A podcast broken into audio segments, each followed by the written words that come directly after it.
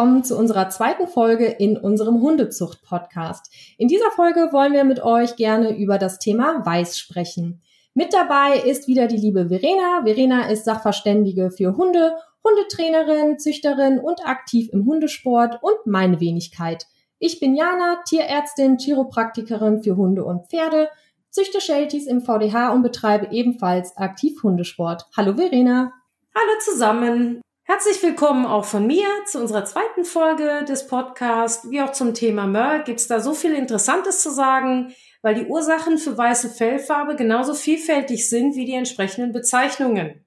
Je nach Lokalisation, Ausdehnung oder Rasse nennt sich das Peeball, Checkung, Whitehead, dann gibt's noch Extremchecken, Harlequin, Iris Spotting. Also ihr werdet sehen, es werden euch viele Begegne, äh, Begriffe begegnen, die am Ende für dasselbe stehen.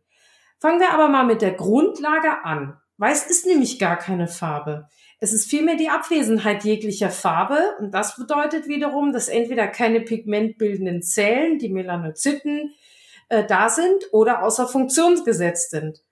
Ein hm, kleiner Exkurs, auch blaue Augen sind zum Beispiel frei von Pigment, also analog zur weißen Fellfarbe. Nur sieht das einfach ein bisschen anders aus, wie das erscheint. Weiß kann von kleinsten Abzeichen aus wenigen Haaren, wir kennen das meistens so vorne, ein winzig kleiner Brustfleck, der dann sogar mit dem Alter noch ein bisschen verschwindet, bis zu vollflächig am ganzen Körper vorhanden sein. Je nach Rasse ist es entweder sogar erwünscht und ein Charakteristikum dieser Rasse, es wird toleriert in bestimmten Prozentzahlen oder es ist sogar verboten. Was weniger bekannt ist und weshalb wir uns entschlossen haben, heute darüber mal eine ganze Folge zu machen, sind die möglichen Folgen von diesen pigmentfreien Stellen, die natürlich insbesondere für Züchter relevant sind. Schauen wir erstmal in die Genetik. Jana, würdest du uns da mal was zu äh, dem S-Lokus und Narzissmus erklären? Ja, klar. Ähm, genau, weil wenn wir nämlich uns diese echte Weißcheckung oder die klassische Weißcheckung ähm, anschauen, dann werden wir immer auf den Begriff Leuzismus stoßen.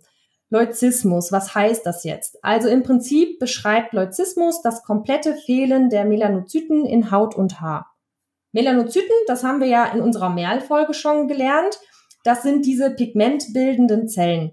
Also kurzes Recap nochmal zum Pigment. Pigment umfasst ja einmal Eumelanin und einmal Pheomelanin. Eumelanin, das haben wir auch schon gelernt, ist zuständig für das schwarzbraune Pigment und Pheomelanin für das rote Pigment, beziehungsweise auch gelbe Pigment. Und die drei Grundfarben unserer Hunde sind ja immer schwarz, braun oder rot. Und die werden durch unterschiedliche Gene in Intensität, Verteilung und Ausprägung gesteuert. Wenn wir jetzt also über Weiß sprechen, dann ist es im Prinzip ja so, wie Verena schon gesagt hat, dass Weiß eigentlich keine Farbe ist sondern genau das Gegenteil bedeutet, nämlich die Abwesenheit jeglicher Farbe. Denn wenn jetzt kein Pigment da ist, dann kann man ja auch keine Farbe haben. Ist also eigentlich logisch. Leuzismus, also die Abwesenheit von pigmentbildenden Zellen, also den Melanozyten, kann durch ja unterschiedliche Mutationen zustande kommen. Eine bekannte Mutation liegt auf dem sogenannten S-Locus und über den S-Locus werden wir jetzt in dieser Folge auch noch mal ein bisschen intensiver sprechen. Und auf dem S-Locus oder der S-Locus selbst hängt mit dem sogenannten MITF-Gen zusammen. Vorsicht, jetzt kommt noch mal ein schlimmes Fachwort. MITF steht für Mikrophthalmie assoziierter Transkriptionsfaktor. Okay, müsst ihr euch jetzt nicht unbedingt merken, ist auch nicht so wichtig, aber vielleicht habt ihr rausgehört, dass dort auch das Wort Mikrophthalmie gefallen ist. Mikrophthalmie beschreibt zum Beispiel eine unvollständige oder ungewöhnlich kleine Ausbildung des Auges. Und damit kommen wir auf eine ganz wichtige Funktion dieses Gens zu sprechen. Denn das MITF-Gen ähm, steuert die Differenzierung verschiedener Gewebe im frühembryonalen Stadium. Heißt, neben einigen anderen Sachen steuert das MITF-Gen zum Beispiel die Auswanderung der Melanoblasten aus der Neuralleiste zu ihrem Zielgewebe. Okay, Nochmal kleiner Schritt zurück. Melanoblasten, das sind die Vorläuferzellen der Melanozyten.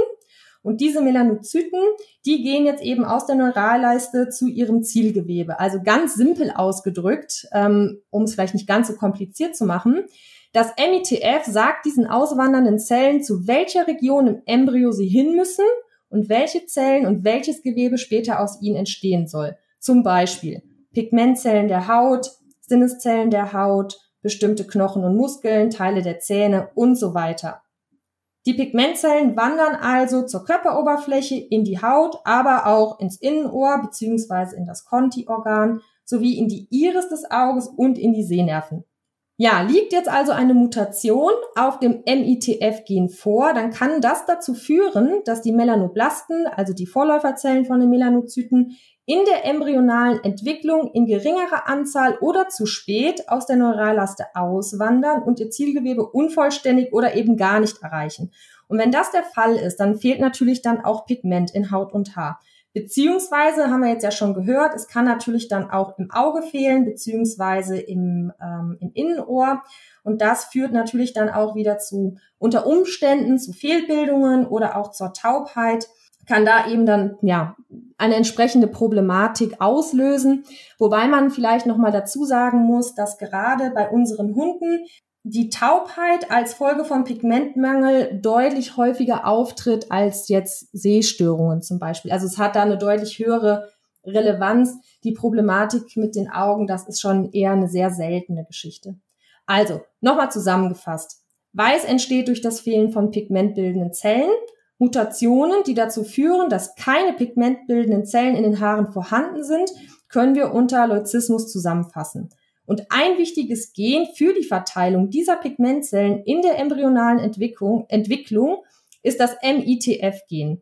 Das MITF-Gen liegt auf dem S-Lokus und Mutationen auf dem S-Lokus können die Verteilung dieser Pigmentzellen verhindern oder zeitlich verzögern, sodass sie nicht oder unvollständig an ihrem Zielort, also der Körperoberfläche beziehungsweise bei Haut und Haar ankommen. Und das ist eigentlich der ganze Mechanismus, der hinter Piebald und der klassischen Weißscheckung steht. Leuzismus kann jetzt vollständig sein, dann sind Hunde komplett weiß. Er kann aber auch unvollständig sein. Und dann kann es eben zu variablen Schecken und ja, ganz variablen Phänotypen kommen. Generell kann man sagen, dass die Muster dem Zufall unterliegen und nie genau vorhergesagt werden können. Also sogar Klone mit der gleichen DNA haben einen variablen Phänotyp. Schauen wir aber mal etwas genauer auf den S-Lokus. Obwohl man mehrere Genvarianten auf diesem S-Lokus diskutiert, kennen wir eigentlich aktuell Groß S und Klein SP und testen können wir auch nur Klein SP beziehungsweise das große S.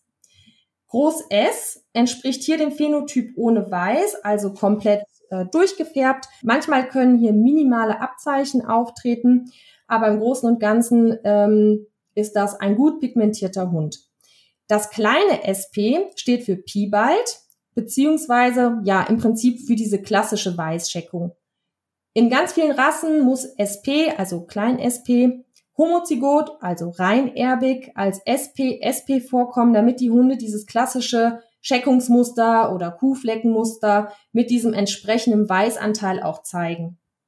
Die Problematik bei Piebald generell ist, dass sich bereits beim heterozygoten Phänotyp, also Groß S, slash klein sp, ähm, der Phänotyp extrem variabel ausprägen kann. Also es gibt Hunde, die da keinerlei sichtbare Veränderungen im Phänotyp zeigen und dann welche, die schon einen deutlichen Weißanteil zeigen und phänotypisch auch eigentlich schon als, ich sag mal in Anführungsstrichen, Pieballträger erkennbar sind. Klassisch dafür sind dann zum Beispiel, ja, weiße Socken, ähm, die sich bis auf die Außenseite der Knie hochziehen, also wo das Weiß so ein bisschen nach außen überlappt ähm, Weiß auf der Bauchaußenseite oder ein Weißanteil, der sich bis über die Schulter zieht. Auch vereinzelte weiße Flecken in der Decke können schon vorkommen. Bei meiner Rasse, ich ähm, habe ja Shelties, sprechen Züchter dann auch gerne davon, ja, der hat einen Weißfaktor, weil man einfach schon eine weiße Überzeichnung an manchen Stellen sieht.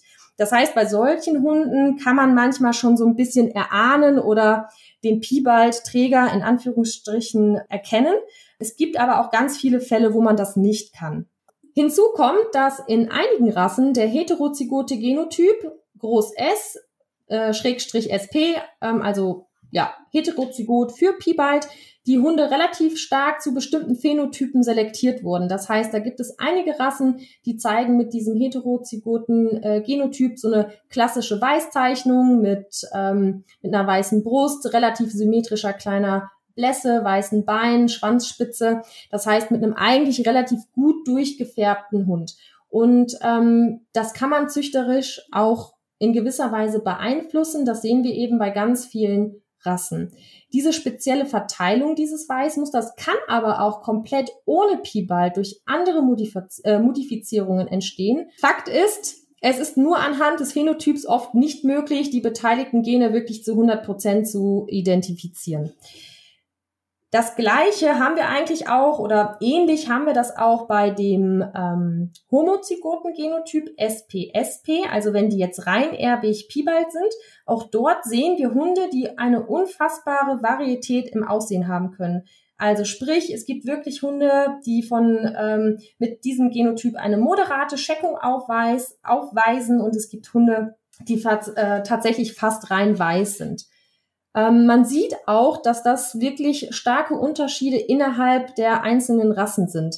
Mal als Beispiel der Boxer. Also, der kann, wenn er Groß S Groß S ist, also keinen Piebald hat, dann äh, sieht er einfarbig aus. Im heterozygoten Genotyp, also Groß S, kleines SP, zeigt er diese, ja, in Anführungsstrichen typische Weißzeichnung, ähm, die wir eben schon einmal angesprochen haben. Und mit dem Phänotyp SPSP ist er komplett weiß. Bei anderen Rassen zeigt sich aber bei einem SPSP-Genotypen viel moderateres Scheckungsmuster. Ähm, das haben wir zum Beispiel bei einigen Jagdhunderassen. Ja, und das ist auch der Grund, weshalb man annimmt, dass es noch ganz viele andere Gene beziehungsweise Modifier geben muss, die Einfluss auf die Scheckung nehmen. Denn sonst wäre diese sehr, ja, wie soll man sagen, aber diese sehr große Varianz ähm, zwischen den unterschiedlichen äh, Rassen mit dem eigentlich gleichen Genotyp auch gar nicht erklärbar. Generell kann man bei normalem Pibald sagen, dass bei zunehmender Stärke der Scheckung das Pigment zuerst am Körper verschwindet und am Kopf am längsten erhalten bleibt. Ein gutes Beispiel dafür ist zum Beispiel auch der äh, Color-Headed White Collie, der auch deshalb so seinen Namen bekommen hat. Der ist nämlich am Körper fast rein weiß, also er kann schon auch noch mal ein paar Flecken haben, aber es gibt auch welche, die tatsächlich schon rein weiß sind und am Kopf aber noch einen gut durchgefärbten Kopf haben. Die zeigen in der Regel auch ein Genotyp von SPSP. Das Risiko für Taubheit steigt vor allem mit dem Pigmentmangel in der Kopfregion. Kritisch zu betrachten sind also ja einige Formen von extremer Weißscheckung. Beispiele dafür sind zum Beispiel Dalmatina, Australian Kettle Dog, Dogo Argentino, Bull Terrier. Ähm, die werden ja fast komplett weiß geboren. Bei manchen gibt es natürlich auch noch zusätzliche Modifikationen wie Ticking, Flecking, Rowan und so weiter. Darauf werden wir aber zu einem späteren Zeitpunkt dann auch einfach nochmal eingehen. Fakt ist, dass wir einiges tatsächlich noch nicht wissen, wir viele Modifier nicht kennen, viele Gene nicht kennen, auch die Interaktion zwischen einigen Genen ja nicht wirklich kennen. Und ja, das macht natürlich die Sache mit dem S-Locus auch sehr spannend. Dass man allerdings den Phänotyp teilweise doch über lange Zuchtselektion ähm, beeinflussen kann, wie wir das zum Beispiel auch beim heterozygoten äh, Phänotyp von SP sehen, legt schon nahe, dass es noch irgendwelche anderen Mechanismen gibt, die da auf jeden Fall eine Rolle spielen. Ja, jetzt haben wir schon ganz viel über Pibald und den S-Locus gehört, deswegen würde ich an dieser Stelle gern noch einen Begriff einwerfen, und zwar den Begriff der ähm, irischen Checkung. Im Gegensatz nämlich zu der sehr variablen Scheckung des P-Balls ist die irische Scheckung ein sehr symmetrisches Muster, das sich sehr konstant ausprägt mit Brustfleck, Kragen, manchmal schmale Blässe, weiße Schwanzspitze, weiße Pfoten. Und die echte irische Scheckung, das haben wir zum Beispiel ganz oft bei Hütehunden, ähm, zum Beispiel Collies oder Shelties, aber auch bei Sennenhunden und in einigen Jagdhunderassen. Wichtig ist, dass die irische Scheckung jetzt nicht direkt oder wichtig ist, dass die irische Scheckung nicht durch Piebald verursacht wird, sondern dass es dort ja wahrscheinlich noch ein anderes Gen gibt. Ganz oft werden diese Hunde nämlich als Groß S, Groß S getestet. Es könnte also sein, dass es für die irische Scheckung noch ein eigenes Allel gibt oder sogar ja ein ganz, dass es gar nicht auf dem S-Lokus liegt, sondern noch woanders liegt. Trotzdem kann es natürlich auch in Rassen mit irischer Scheckung Hunde mit Piebald geben. Und genau das ist natürlich auch einfach, mh, mm, was wir so ein bisschen rausstellen wollen in dieser Folge, nämlich dass wir einfach ganz viele Faktoren auch einfach noch nicht kennen und dass Weißscheckung jetzt nicht alleine nur durch Piebald entstehen kann, sondern eben auch durch ganz andere Dinge. Und ja, das ist eigentlich die perfekte Überleitung zu Whitehead. Ja, genau. Whitehead, ähm, wie könnte man das auch bezeichnen? Also Kopfweiß oder Face White habe ich auch schon gelesen. Aber man hat sich jetzt so ein bisschen auf Whitehead geeinigt. Wir wissen nämlich, dass es etwas geben muss, was die Weißanteile am Kopf steuert. Von ganz kleinen Abzeichen, zum Beispiel einfach nur ein Flecken auf der Schnauze, äh, die aber dann später im Junghundealter gar nicht mehr sichtbar sind bis hin zu komplett halben oder weißen Köpfen ist da alles möglich. Das kann sogar, tricky, tricky, genauso aussehen, wie Diana das beschrieben hat, nämlich klassisch irisch, ist es aber nicht. Es wird von Whitehead verursacht. Das weiß ich aber tatsächlich erst dann, wenn so ein Hund auch mal in die Zucht geht und ich die Nachzuchten anschauen kann. Die verraten mir dann schon relativ viel darüber, ich hatte zum Beispiel selber da eine große Überraschung. Also meine Hündin sieht absolut, ist ein Border Collie, klassisch irisch aus, mit einer kleinen Blässe, ganz schmal nur die Schnauzenspitze. Aber in den Nachzuchten hat sich gezeigt, es ist eben kein klassisch irisch, sondern es muss Face White sein. Ähm, zu Face White, das einfachste Beispiel, jeder hat bestimmt so einen Berner Sennenhund im Kopf, diese dreifarbigen Köpfe mit dieser weißen Blässe, die typische Zeichnung, ähm, der Brand, die weiße Schnauze und die Blässe. Und da wissen wir ja, wenn wir uns die so vorstellen, die sehen eigentlich immer ziemlich ähnlich aus. Die Blässe mag mal ein bisschen breiter und mal ein bisschen schmaler sein, aber es bleibt eigentlich immer erkennbar. Es gibt also bei dem Berner Sennhund fast keinen, also es gibt ein, zwei, aber es gibt eigentlich kaum einen bekannten Fall, wo sich dieses Weiß mal richtig über einen halben Kopf ausdehnt. Jetzt nehmen wir mal als Vergleich ein Tricolor Border Collie, der hat ja die gleiche Grundfarbe, im Schwarz mit Brand und Weiß. Der kann am Kopf von gar keinem Weiß, also gar keine weiße Schnauze, sondern einfach nur äh, Schwarz und Tennmuster über eine Zeichnung wie jetzt von diesem beschriebenen Berner Sennenhund oder, oder aber auch einen halb- oder ganz weißen Kopf haben. Und da sieht man schon, das kann nicht dasselbe sein. Obwohl diese beiden Rassen ja gleich aussehen, muss da noch irgendwas anderes eine Rolle spielen, was das modifiziert. Es gibt äh, mindestens 45 Rassen, bei denen Whitehead standardmäßig vorkommt und die sind über die ganzen verschiedenen Gruppen wie Hütehunde, Windhunde, die Gesellschaftshunde, Molosser, Terrier und auch die Urhunde sind hier erlaubt. Es ist wiederum unterschiedlich, was jetzt die Rassestandards erlaubt. Da gibt es viel Varianz, Varianz zum Beispiel bei der Bulldogge, wo eben von vollfarbig bis äh, komplett weißer Kopf erlaubt ist. Äh, bei anderen gilt wiederum ausgedehntes Weiß, wie beim Aussie zum Beispiel als Missmark. Das wäre jetzt beim Border Collie aber wiederum kein Missmark, wenn der einen halb weißen Kopf hat. Ähm, der Aussie wäre damit nicht mehr Zucht zugelassen. So, jetzt wissen wir ja bereits, dass die Abwesenheit von Pigment im ungünstigsten Fall zu Handicaps führen kann. Umso verwunderlicher ist es ja eigentlich, dass sich bis jetzt kein Kennel Club oder Rasseclub darin engagiert hat, die Genetik hinter Whitehead zu entschlüsseln. Ähnlich wie bei Merle ist es auch hier eine privat organisierte Initiative, die sich ein Team von Wissenschaftlern und Genetikern an Bord geholt hat und seit Mitte 2021 daran forscht. In dieser Studie sind 440 Hunde von 24 verschiedenen Rassen einbezogen worden und anhand ihrer Weißanteile in acht Gruppen eingeteilt. Anhand der äh, Rohdaten, die von Embark, also das sind viele Hunde, die in Amerika getestet wurden und das, was bei uns in Europa ziemlich oft über MyDog DNA bzw. Wisdom Panel läuft, ist in Amerika eigentlich Embark. Und über diese Embark-Rohdaten wurde ein möglicher Chromosomenabschnitt identifiziert. Und seit Dezember ist diese Forschung sogar schon in die Stufe 2 gegangen, nämlich das Whole Genome Sequencing. Also das ganze Genom dieser Hunde wird sequenziert, ähm, um idealerweise sogar die kausale Mutation oder mindestens Marker zu finden. Dieses Whole Genome Sequencing macht man nicht für alle Hunde, sondern es wurden drei Hunde ausgewählt, wo man mit Sicherheit weiß, dass es Whiteheads sind. Das kann man aus den Stammbaumanalysen sehen und auch aus den Nachzuchten. Dabei ist zum Beispiel ein Bobtail mit komplett weißem Kopf, ein Border Collie mit weißem Kopf, aber pigmentiertem Fell an den Ohren.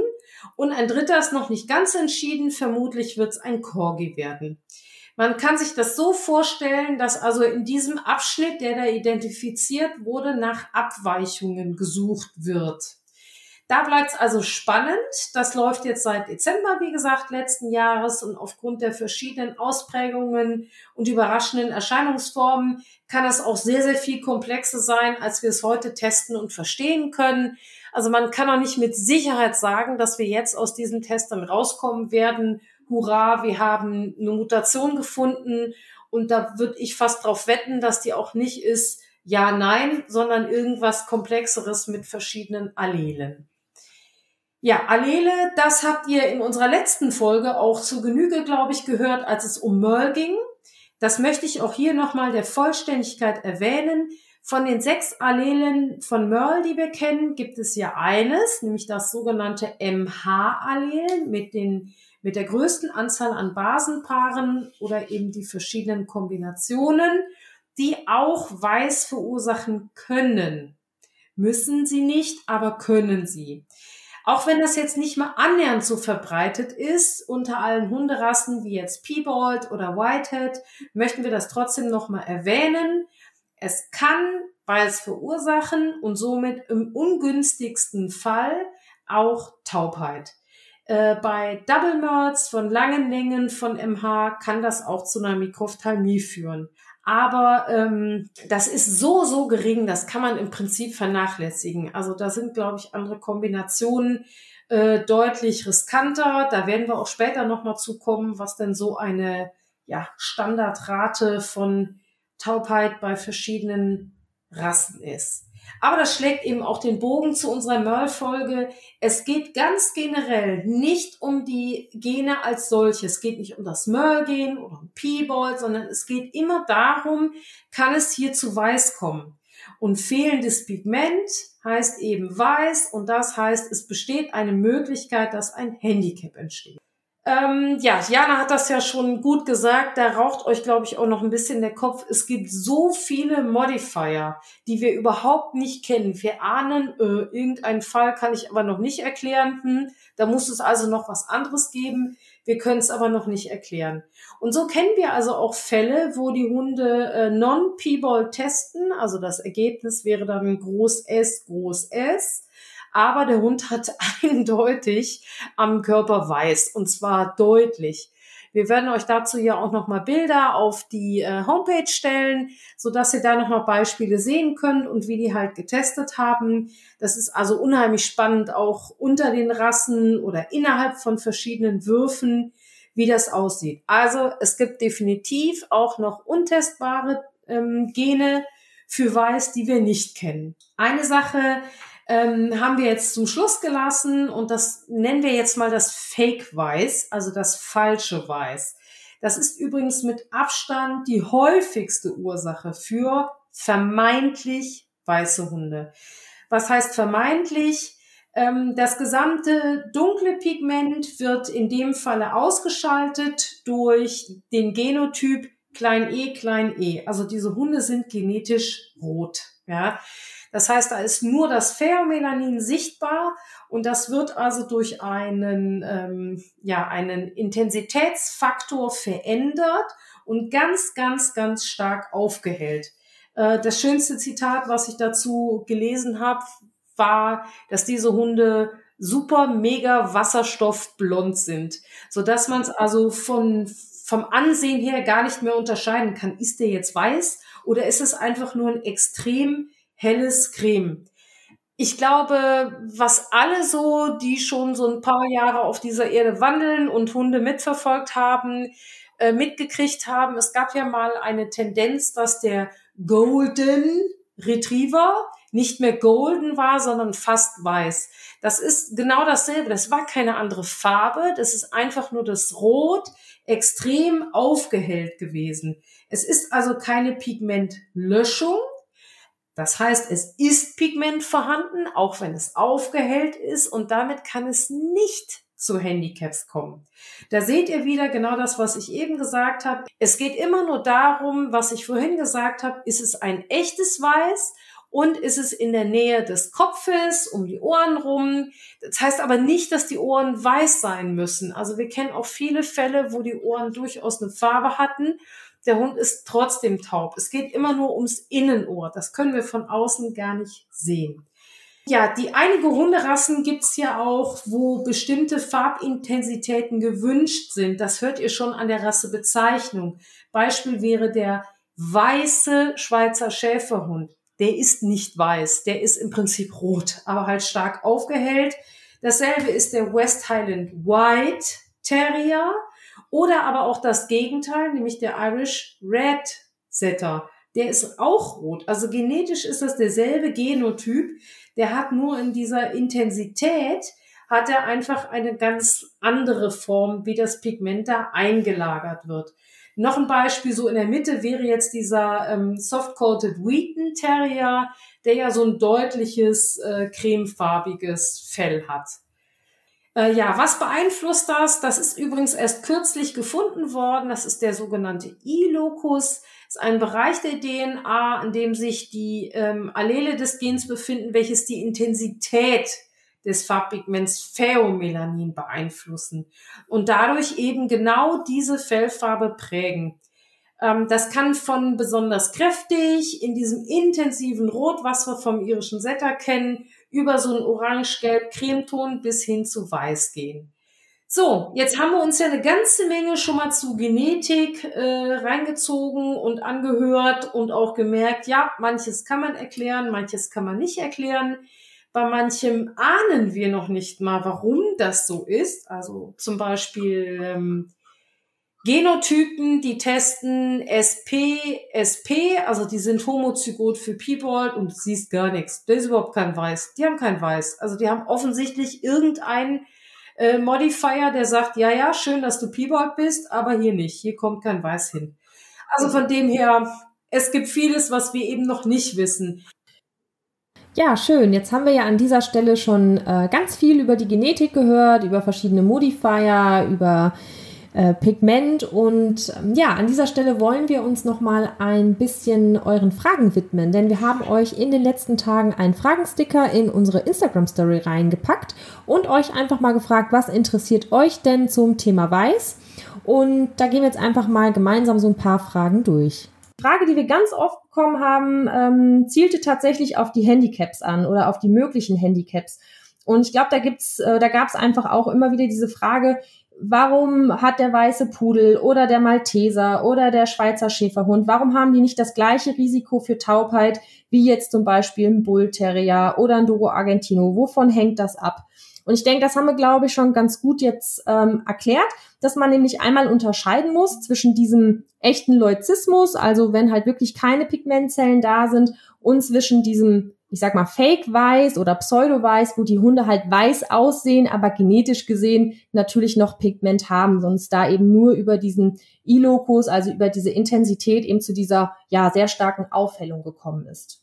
Vielleicht nennen wir auch einfach hier mal ein paar konkrete Beispiele. Wir haben uns natürlich mal die Zahlen angeschaut für einzelnen Rassen, wie viele Handicaps denn so bei diesen echt weißen Hunden auftreten. Und es sind tatsächlich äh, bis zehn Prozent aller Dalmatiner-Welpen, Dogo oder Kettle Dogs taub. In manchen Studien sogar mehr. Also das ist sicherlich noch die realistisch geschätzte Zahl ähm, weil die eben echt weiß sind. Da haben wir wieder das Beispiel. Die werden dann vor Abgabe audiometrisch getestet, das heißt höher getestet.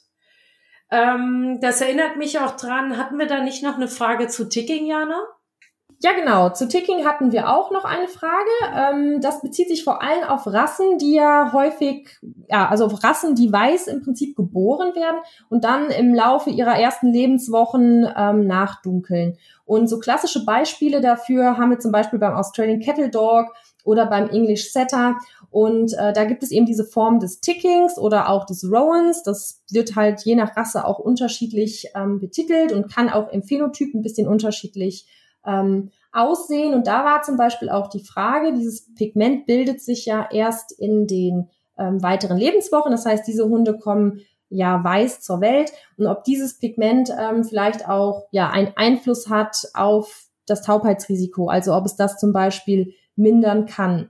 Und soweit wir uns jetzt da schlau gemacht haben und die Studien richtig interpretiert haben, gibt es dafür erstmal, kann man sagen, nee, es hat da keinen Einfluss drauf. Genau. Das äh, Ticking ist es nicht. Das, was nachgewiesenermaßen einen Einfluss hat, wenn man zum Beispiel jetzt mal die Kettle Dogs nimmt oder auch die Dalmatiner, ist, wenn diese Hunden, Hunde sogenannte Platten haben. Also beim äh, Kettle Dog nennt man das ja Maske oder Doppelmaske, dass die eben äh, beide Seiten durchgefärbt haben vom Gesicht. Es ist genauso auch beim Dalmatiner, wo es ja ein bisschen traurig eigentlich auch ist, dass äh, wenn die schwarze durchgefärbte Ohren haben, die nicht mehr dem Rassestandard entsprechen, allerdings erwiesen ist, dass dann deren Risiko für Taubheit geringer ist. Eigentlich paradox, wenn man drüber nachdenkt. Genau. Und ja, jetzt haben wir natürlich schon super viel über Pigment gesprochen und über Weiß und Fake Weiß, echtes Weiß. Generell auch bezüglich dem echten Weiß muss man vielleicht an der Stelle auch nochmal sagen, dass auch ein komplett weißer Hund, das ist jetzt natürlich auch kein, ähm, kein Indiz dafür, dass der jetzt auf jeden Fall taub sein muss. Also nur weil ein Hund komplett weiß ist, heißt das natürlich nicht, dass Pigment jetzt an den entsprechenden äh, Stellen im Innenohr auch fehlen muss. Das heißt, äh, da wird man auf jeden Fall audiometrisch gucken müssen und auch bei den Dogo Argentinos, also eine Rasse, die ja extrem weiß auch ist und wo es natürlich auch einen hohen Taubheitsgrad gibt, ist es ja auch nicht so, dass jetzt jeder Hund taub auf die Welt kommt. Also das möchten wir vielleicht nur noch mal so ein bisschen rausstellen, weil es jetzt vielleicht die ganze Zeit ein bisschen so klingt, als wenn jetzt Kopfweiß oder generell Weiß jetzt immer direkt mit gehandicapten Hunden assoziiert ist. Und das möchten wir nur noch mal ganz klarstellen. Es gibt natürlich ein sehr hohes Risiko. Man muss es in der Zucht auch in irgendeiner Form beachten und vielleicht auch tatsächlich hinterfragen. Deswegen machen wir diese Folge auch. Aber man sollte jetzt auch nicht hier rausgehen und jetzt gleich denken, jeder weiße Hund, der ist jetzt definitiv 100% taub. Also das wollten wir vielleicht an der Stelle auch noch mal so ein bisschen klarstellen. Genau, das ist ja letztendlich, wenn man darüber nachdenkt, ähm, auch bei den Hunden, die eben echt weiß sind und auch komplett weiß sind, immer noch eine überschaubare Anzahl. Auch das können wir eben heute nicht wirklich erklären, was da was ausmacht. Es gibt so Hinweise wie zum Beispiel beim Dalmatiner, wenn die auch ein oder zwei blaue Augen haben, dann sind sie auch eben mehr gefährdet für Taubheit. Aber ja, was da genau entscheidend ist, wo die Melanozyten am Ende vorhanden sind und Pigment bilden, das unterliegt eben immer noch dem Zufall und das können wir auch nicht beeinflussen. Ähm, kurz für euch zur Info, wir haben natürlich auch da keine Mühen gescheut und äh, zum Beispiel die Dr. Anna Laubner mit ins Boot genommen. Die hat äh, letztes Jahr ja ein super Buch ähm, rausgebracht, Genetik der Fellfarben. Also das können wir nur jedem Züchter ans Herz legen.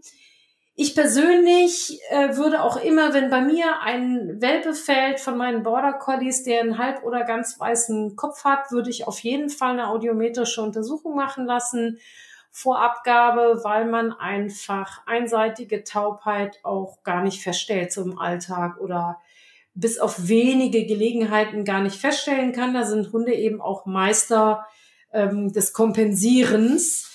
Und Genetik der Fellfarben, das Buch, da stellen wir euch übrigens auch nochmal einen Link ein, wo ihr das beziehen könnt. Also ist für mich ein Standardwerk, was eigentlich bei jedem Züchter im Schrank stehen sollte. Genau, ja. Und zusätzlich zu dem Buch, hatte die Verena ja schon gesagt, werden wir euch auf jeden Fall auch nochmal so ein komprimiertes Handout auf die äh, Webseite stellen. Und wir schauen mal, dass wir da auch noch die ein oder anderen Bilder vielleicht ähm, reinmachen können, wo ihr euch auch nochmal so einen kleinen Überblick einfach ähm, verschaffen könnt, weil das Thema ja auch, ja, ähnlich wie Merl ja ziemlich komplex ist und gerade wenn so ein bisschen die visuelle Gestaltung fehlt, dann ähm, ist es natürlich auch im Podcast manchmal etwas schwierig, aber wir hoffen natürlich trotzdem, dass ihr da ein bisschen was für euch dann auch mitnehmen könnt. Genau, da haben wir euch also auch viele Würfe rausgesucht ähm, aus unterschiedlichen Rassen. Und da werdet ihr genau das, was Jana am Anfang erklärt hat, nämlich auch sehen, wie variabel das sogar innerhalb von einem Wurf ist mit demselben Genotyp. Und da sieht man auch nochmal das, ähm, dass man tatsächlich selektieren kann. Also während der Vorbereitung für die Whitehead-Studie wurde zum Beispiel der Starby Hound ähm, genommen. Der ist auch äh, ein heterozygoter Piebold immer. Das ist ein Rassecharakteristikum. Aber der ist eben so selektiert worden, dass er eigentlich immer einen komplett schwarzen Kopf hat Maximal eine ganz, einen ganz dünnen Streifen darf der haben. Und das funktioniert auch. Da gibt es zum Beispiel keine Hunde, die eben weiße Köpfe haben oder wo sich das dann ausdehnt. Aber sag mal, Jana, findest du es nicht auch witzig, dass ähm, wir in dieser ganzen Qualzuchtdiskussion, die wir beide ja nun intensiv verfolgen, noch nie irgendwas zu Piebold gelesen haben, obwohl wir ja nun gezeigt haben, dass es diverse Rassen gibt, wo das quasi ein Standard ist, dass je, in jedem Wurf zehn Prozent der Welpen statistisch gesehen taub sind. Ja, ich würde sagen, das ist wirklich das große Paradoxon an dieser ganzen Diskussion. Und ähm, wir haben ja sehr ausführlich über das Thema Merl in der letzten Folge gesprochen, euch also auch gezeigt, wie man äh, Merl verantwortungsvoll und ohne Risiko züchten kann. Und deswegen ist es natürlich ein bisschen schwer zu verstehen, wenn eine so gut steuerbare Farbe wie Merl natürlich so massiv in den Fokus gerückt wird und in anderen Rassen, ähm, in vielen Rassen sogar, mit einem hohen Weißanteil gezüchtet wird, der nachweislich eben auch zu einem relevanten Taubheitsrisiko führen kann. Und da wünschen wir uns natürlich einfach, ja, dass man die Sache mal ein bisschen differenzierter betrachtet, damit die ganze Sache natürlich auch eine gewisse Verhältnismäßigkeit hat. Das würden wir uns natürlich an dieser Stelle schon wünschen. Genau, das hatten wir uns ja auch so ein bisschen vorgenommen, dass wir das einfach nur mal aufzeigen wollen, dass es da eine merkwürdige Diskrepanz gibt, dass ähm, Merle absolut überdramatisiert wird. Und wenn ihr dieser Folge jetzt zugehört habt, dann habt ihr auch mitgekriegt, ähm, wie viel von Face White kommen kann, von Peebold kommen kann. Und jetzt muss man sich ja auch da immer wieder den Link ziehen und sagen, ja, okay, es gibt natürlich auch viele Merle-Hunde, die gleichzeitig Face White haben. Und das ist uns ja mittlerweile allen klar, dass die früher, wenn davon ein Hund taub war, der war eben durch Face White taub, dann ist er auch in der Merle-Statistik aufgetaucht. Der wurde also immer, wurde dieses Handicap mit Merle assoziiert. Und das ist für uns heute so das Anliegen gewesen zu sagen, ja, Merle ähm, äh, ist lange nicht so gefährlich wie äh, Weiß an sich. Man muss sich eben nur bewusst sein, dass Weiß Probleme machen kann und dass man eben diesen Trend, den wir in manchen Rassen leider auch feststellen, also bei den Border Collies ist es zum Beispiel so, wenn ich Würfe sehe, und dann fällt ein Hund mit einer sehr, sehr ausgedehnten Blässe und bis hinter die Maulwinkel, das weiß, also sogenannte Panda-Gesichter, dass ich da viele Leute gleich höre, oh, ist der niedlich, ich möchte aber dieses Panda-Gesicht. Da muss man halt immer im Kopf haben, dass das auch mit Taubheit assoziiert sein kann. Und das beobachte ich zum Beispiel über die letzten Jahre, die ich mich eben intensiv mit Zucht beim Border ähm, beschäftigt habe. Die Würfe, die so die letzten Jahre gefallen sind, da sehe ich genau diese Ausdehnung. Dann ist da auch mal eine weiße Ohrspitze dabei und dann weiß ich, aha, das dehnt sich aus. Und einfach nur Bewusstsein schaffen dafür, dass das bedeutet, das Risiko für Taubheit nimmt zu mit dem Anteil von Weiß, äh, den wir am Kopf haben. Ähm, vielleicht sollten wir da ja auch noch mal eine Frage zu aufgreifen, was man sehr oft liest, nämlich sind weiße Hunde empfindlicher, haben die eine Allergieneigung, haben die mehr Hautprobleme? Jana, was würdest du denn da sagen? Ja, so rein jetzt aus der, ähm, aus der Praxis gesprochen, sehen wir natürlich schon einige Hunderassen mit ja, einer ganz hohen Allergieneigung oder auch Neigung zur ähm, atopischen Dermatitis. Also die klassischen Rassen, die man da auch wirklich an der Stelle mal nennen kann, ist zum Beispiel der West Highland White Terrier oder der Bull Terrier. Aber wie wir ja schon gelernt haben, wenn wir uns das mal genetisch angucken, dann sind die ein Jahr weiß aufgrund eines echten Leuzismus, also fehlendem Pigment und der West Highland White Terrier, der ist ja eigentlich gar nicht weiß, sondern der ist ja nur ganz stark aufgehellt auf äh, seinem E-Locus, also mit Pheomelanin. Und äh, wenn wir uns das mal so ein bisschen angucken, dann denke ich, kann man eher sagen, dass es jetzt nicht direkt unbedingt oder nur indirekt was mit der Farbe zu tun hat, also dass jetzt eine erhöhte Allergieneigung jetzt nicht durch eine weiße Fellfarbe zustande kommt, sondern dass da andere Mechanismen eine Rolle spielen, die sich einfach durch die Selektion oder durch die strenge Selektion dann auf bestimmte Farben einfach ergeben haben, weil man andere Merkmale natürlich unterbewusst mitselektiert hat. Das heißt, wenn wir so streng selektieren, dann haben wir immer einen Verlust an genetischer Varianz. Und das schlägt sich natürlich auch in der allgemeinen Fitness wieder, das schlägt sich im Immunsystem wieder. Und deswegen würde ich das wahrscheinlich auch eher so in diese Kategorie schieben. Also, dass das eher Dinge sind, die eben durch die Selektion auf, ja, durch die enge Selektion gekommen sind, aber die jetzt nicht direkt zurückzuführen sind, jetzt nur auf die weiße Fellfarbe. Ja, wir nähern uns so langsam dem Ende unserer Folge und ähm, ja, zum Ende hin wollen wir uns immer noch mal einmal so den Status quo angucken. Also was könnt ihr vielleicht aus dieser Folge heute mitnehmen? Punkt eins, der denke ich jetzt gut rausgekommen ist, weil wir es schon so oft gesagt haben, ist einfach die Tatsache, dass weiße Farbe natürlich ganz unterschiedliche genetische Ursprünge haben kann. Einiges davon haben wir einigermaßen verstanden, können wir vielleicht sogar testen, aber ganz viel können wir auch nicht testen und einiges wird aktuell noch erforscht. Und ja, da müssen wir mal abwarten, was die Ergebnisse uns dann in Zukunft vielleicht noch mit auf den Weg geben.